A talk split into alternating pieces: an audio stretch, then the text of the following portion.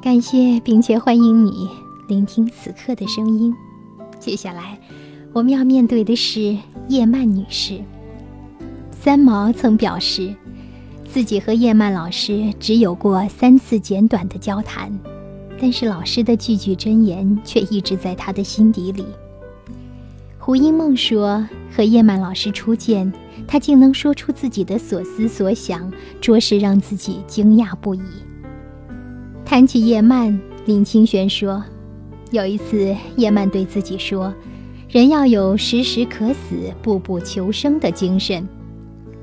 两个人之间的交谈，如果有其一从另一个人的谈话中获益匪浅，那么我们说这另一个人应该不是一个等闲之辈。”叶老师说的多好，一个人随时随地可以死去，是多么的潇洒。而一个人每一步都往活的地方走，是多么的勇毅。下面，我们来分享叶曼和一个求助者的对话。求助者是个医生，有自己的诊所。先生在他的诊所做事。有一回，先生介绍来诊所一位女护士，那是一个离过婚的、有不少男朋友的女人。后来。这位医生发现丈夫和护士的关系不同寻常，再然后她得知，丈夫早在和自己结婚之前就曾经和那位护士同居，然后各自婚嫁。那位医生后来考上了美国医生执照，很想远走高飞，抛开那些烦恼，可是又不放心寄养在娘家的一对儿女，她觉得自己依旧爱自己的丈夫，不知该怎么办。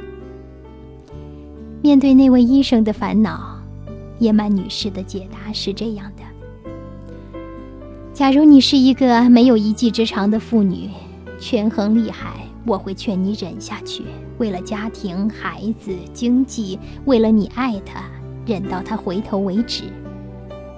但是你是医生，是救人疾苦的医生，他人的生死祸福掌握在你的手里。而你却如此不能自拔自救，在如此疑惑、迷乱、气恼、愤恨的矛盾心情中，怎么可能很好的去诊断处方呢？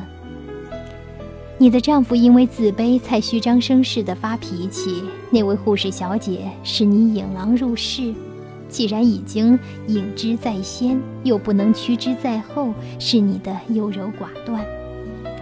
就法律而言，你告他们通奸的权利都丧失了，因为他已经向你坦白，而你知情不告，错过了时限，便不能再告了。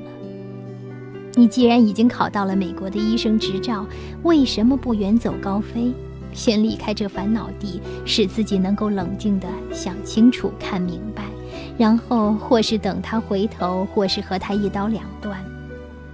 至于孩子，想念的时候多回来看看。也不成问题。你说你依旧爱着你的丈夫，那么你问过自己，你爱丈夫是什么心理吗？人性很特别的一点就是，有时候爱坏人甚于爱好人，否则世上也就没有如此多的罪恶了。以上我们共同分享到的是叶曼女士世间情中的一段，在这本书里。叶曼女士为各种世间发生的与情有关的事情进行了自己的分析和判断，给出了自己解决问题的建议。在这里，与情有关的事情包括和爱情有关、和亲情有关、和同事情有关等等等等。我把这样的一些内容分享给大家，只是希望在面对各种困扰我们事情的时候，我们能够因为叶曼女士的指引而更多一些冷静和理性。